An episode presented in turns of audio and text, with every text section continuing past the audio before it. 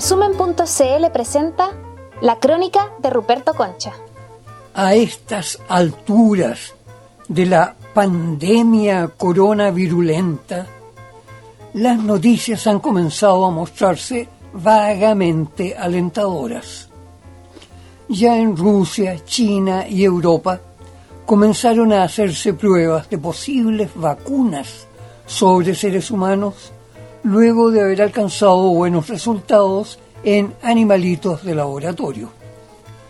Pero las cifras del momento siguen siendo negativas, sobre todo en Estados Unidos, donde, según las estadísticas al día de Google, se reportan 955.000 contagios comprobados y 53.730 muertos, lo que da más de un 5% de mortalidad. Una cifra increíblemente mala comparada con la de China, donde, según la misma estadística, los contagios llegaron a 84.000, de los cuales solo murieron 4.642, o sea, un 0,6%. En la gran prensa de Estados Unidos, tanto los prodemócratas como los pro-republicanos concentran su retórica en acicatear miedo, desconfianza y resentimiento de la gente enfocados en una intensa campaña publicitaria contra China.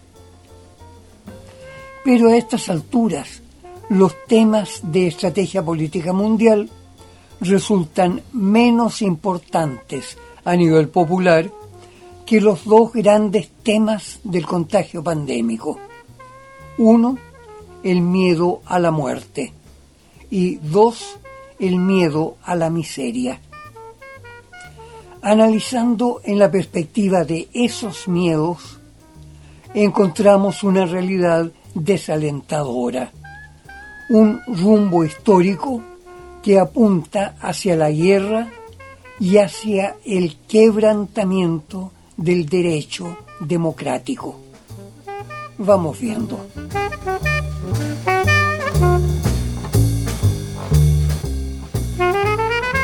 Sin duda alguna, las cuarentenas y los bloqueos impuestos para contener los contagios del COVID-19 han precipitado una cadena de ruinosos efectos económicos, con dramáticas pérdidas, incluyendo una ola de cesantía que solo en Estados Unidos alcanza hasta millones de personas que perdieron sus trabajos por la paralización total o parcial de innumerables empresas.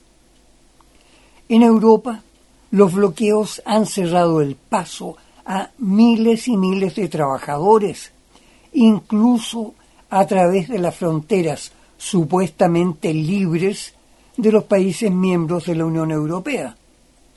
De hecho, el viernes se produjeron ruidosas protestas en la frontera entre Polonia y Alemania, donde los polacos trataban de derribar las barreras fronterizas puestas por la policía, clamando a gritos que iban a quedar cesantes si no llegaban a sus puestos de trabajo en Alemania, a pocas cuadras de la frontera. Pero a esos efectos patéticos se suman otros efectos mucho más potentes y destructivas. Y, oiga, sus causas vienen desde mucho antes de la pandemia del nuevo coronavirus. En 2016, justo dos días antes de hacer entrega del poder al republicano Donald Trump, el entonces presidente de Estados Unidos y Premio Nobel de la Paz, Barack Obama, emitió secretamente un decreto presidencial titulado Presidential Policy Directive Number 40, on National Continuity Policy, o sea, directivas de continuidad federal de la nación. El contenido de ese decreto estableció los procedimientos que debían tomarse en caso de una grave emergencia nacional. De hecho, señalaba que si se produjeran situaciones de grave peligro para la nación, determinados altos oficiales de las Fuerzas Armadas asumirían la conducción total del gobierno hasta que hubiese un retorno a la normalidad. Las autoridades militares no necesitarían de la aprobación del Congreso ni de la Corte Suprema, es decir, asumirían un poder dictatorial mientras considerasen que el país sigue en crisis y bajo amenaza. Al parecer, ese misterioso decreto presidencial respondía a informaciones secretas sobre asuntos estratégicos que podrían implicar circunstancias propias de una guerra muy, muy grande, posiblemente con Rusia, sobre la cual Obama ya había lanzado dolorosas acciones de guerra indirecta, primero desde Georgia contra Osetia del Sur y luego en Ucrania con el derrocamiento del presidente ucraniano pro-ruso Víctor Yanukovych.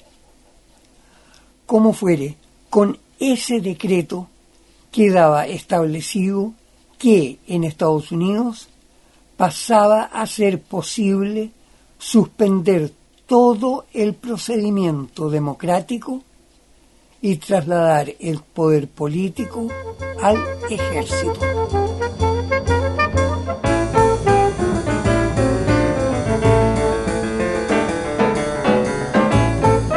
Gobierno de Donald Trump, como hemos visto, Estados Unidos tomó decisiones que desembocaron en una inocultable pérdida de liderazgo mundial y de conflictos con sus aliados tradicionales de Europa. En cuanto a la economía mundial, tanto Estados Unidos como las demás potencias neoliberales habían enfrentado la gran crisis económica de 2008-2010 mediante enormes inyecciones de dinero a través de emisiones de bonos. O sea, emisiones de un dinero que no tenía efecto inflacionario, pues supuestamente sería pagado por el crecimiento económico. Sin embargo, ese esperado crecimiento no se materializó en términos reales y las naciones que siguieron esa práctica se encontraron sumidas en un endeudamiento muy difícil o imposible de pagar. El régimen de Trump intentó recuperar el poder económico perdido por la dispersión geográfica de las inversiones bajo la figura de traer de vuelta a territorio estadounidenses los capitales y los puestos de trabajo. En ese empeño, Trump tampoco tuvo éxito. De hecho, sus guerras comerciales con China y su política de imponer durísimas sanciones comerciales contra los regímenes considerados hostiles, finalmente llevaron a que Estados Unidos fuera quedando atrapado en su propia red. Ya en Europa, Estados Unidos no logró impedir el avance económico de China. También fracasó en su intento de impedir que Europa se abasteciera de gas y petróleo de Rusia. Simultáneamente, los grandes productores de petróleo y gas natural lograron acuerdos entre sí que mantuvieron el precio del petróleo en un promedio superior a los 60 dólares por barril. Ese precio permitía que tanto Rusia como Irán, caracterizados como enemigos de Estados Unidos, pudieran resistir el costo de las sanciones. De hecho, Rusia a diferencia de las demás grandes economías, logró mantener su crecimiento sin necesidad de recurrir al endeudamiento generalizado. Y bueno, fue para liquidar el control de la producción y los precios del petróleo que Trump instigó una supuesta guerra a muerte entre los dos más grandes estados petroleros del mundo, Rusia y Arabia Saudita. El resultado fue calamitoso.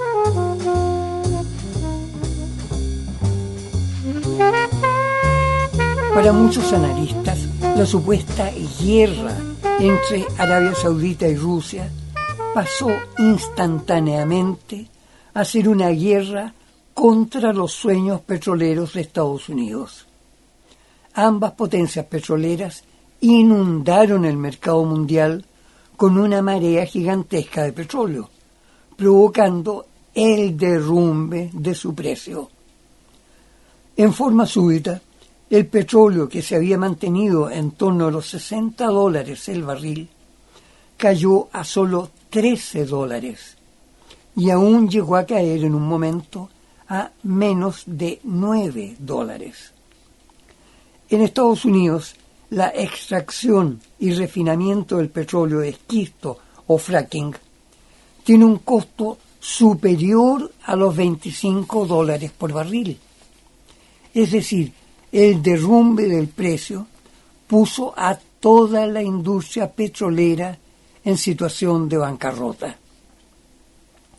Desesperado, el gobierno de Trump logró pactar con Arabia Saudita y otros exportadores de petróleo el compromiso de reducir drásticamente el volumen de producción de hidrocarburos. Washington intentó lograr un acuerdo que disminuyera de inmediato en 10 millones de barriles diarios la oferta de petróleo, pero solo consiguió el compromiso de una disminución gradual, comenzando con solo 2 millones de barriles. Fue en esas circunstancias que Donald Trump volvió a hacer noticia anunciando que había ordenado a los barcos de guerra estadounidenses destruir a las patrulleras iraníes que se les aproximaran en forma provocativa. Eso implicaba guerra, sin que importara cuál fuese el desenlace final de esa guerra entre Estados Unidos e Irán, el efecto sería el cierre del Golfo Pérsico, por donde cruzan cerca de 20 millones de toneladas diarias de petróleo y gas licuado. Por supuesto, la noticia provocó una subida instantánea del precio del petróleo, pero apenas alcanzó a los 20 dólares por barril, o sea, no llegó ni siquiera a aproximarse a los 35 dólares por barril, que es el precio mínimo de supervivencia de la industria petrolera de Estados Unidos.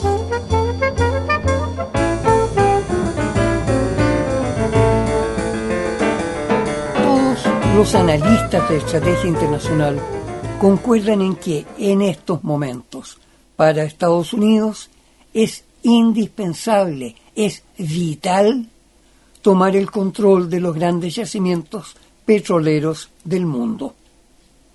Eso, por cierto, no afecta a Rusia, cuyo costo de extracción es del orden de 10 dólares por barril. Pero sí implica que Arabia Saudita se someta a los términos de protección militar y de control que imponga Washington, ante el riesgo de quedar absolutamente imposibilitado de exportar su petróleo. Al mismo tiempo, eso explica el amenazante despliegue militar en torno a las costas de Venezuela, donde se encuentran las más grandes reservas mundiales comprobadas de hidrocarburos. En ambos casos, contra Irán y contra Venezuela, una guerra tendrá efectos impredecibles. Por lo pronto está claro que Washington no puede ni soñar con que China y Rusia permitan pasivamente esas conquistas. Asimismo, la Unión Europea aparece dramáticamente dividida en términos de sustentar una alianza agresiva y de control imperial encabezada por Washington, sin importar si el próximo gobierno lo llegue a ganar Donald Trump o el demócrata Joseph Biden.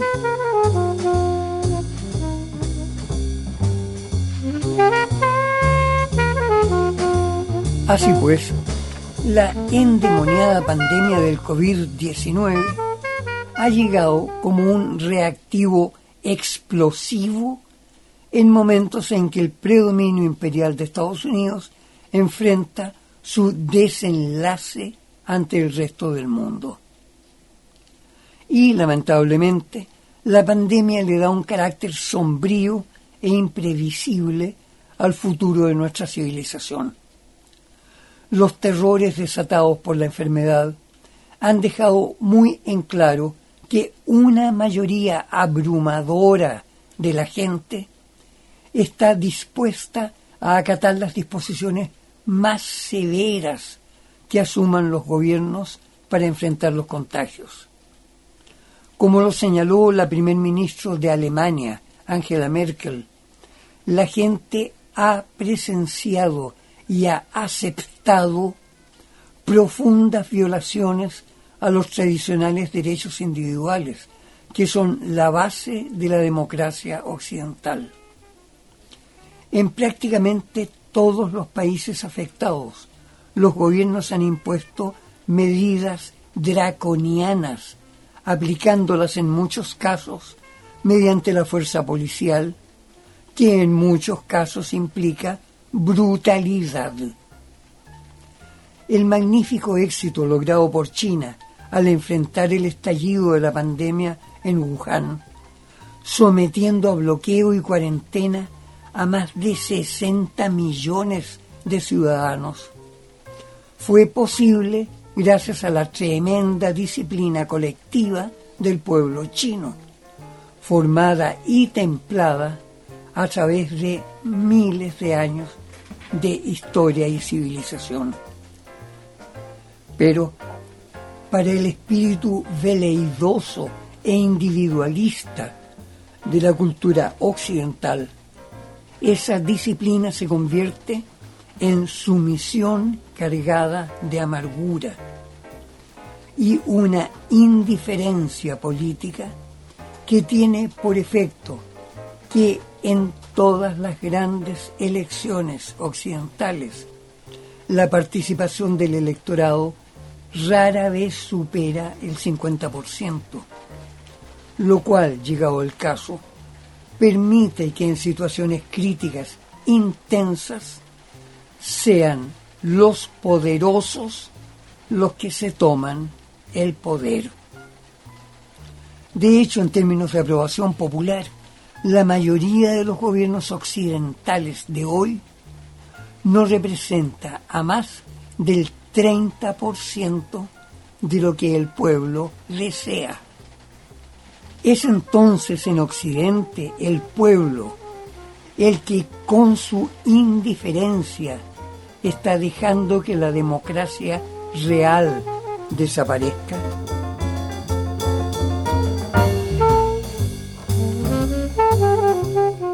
Realmente parece que después de esta endiablada pandemia, nos encontraremos inmersos en una civilización muy transformada, quizás muy desfigurada.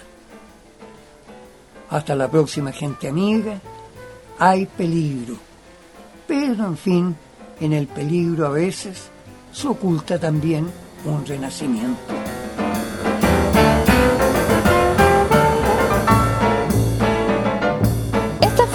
crónica de Ruperto Concha de esta semana. Revisa más contenido en nuestro sitio resumen.cl y síguenos en redes sociales.